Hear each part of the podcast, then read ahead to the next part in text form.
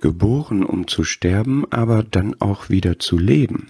Es ist zu Herzen gehend und wunderschön, dass genauso wie der Tod Jesu von vornherein bekannt und vorherbestimmt war, auch die Auferstehung prophezeit war und ebenso feststand, die Herrlichkeit wie die Leiden, das Leben wie der Tod.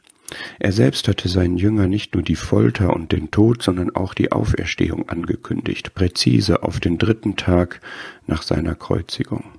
Er hatte als Sohn Gottes die Autorität, die kein Geschöpf hat, sein Leben selbst loszulassen, und dafür liebte ihn sein Vater, weil durch diesen hoheitsvollen Akt der Erniedrigung Gottes Plan verwirklicht würde. Aber genauso hatte er die noch erstaunlichere Autorität, sein Leben wiederzunehmen, und auch dafür liebte ihn sein Vater und nahm ihn nach seiner Auferstehung und Himmelfahrt in den Himmel auf. Der Herr selbst erklärte zweien seiner Jünger später, dass die Propheten sowohl sein Leiden und Sterben als auch, was für eine treffende Formulierung, die Herrlichkeiten danach angekündigt hatten.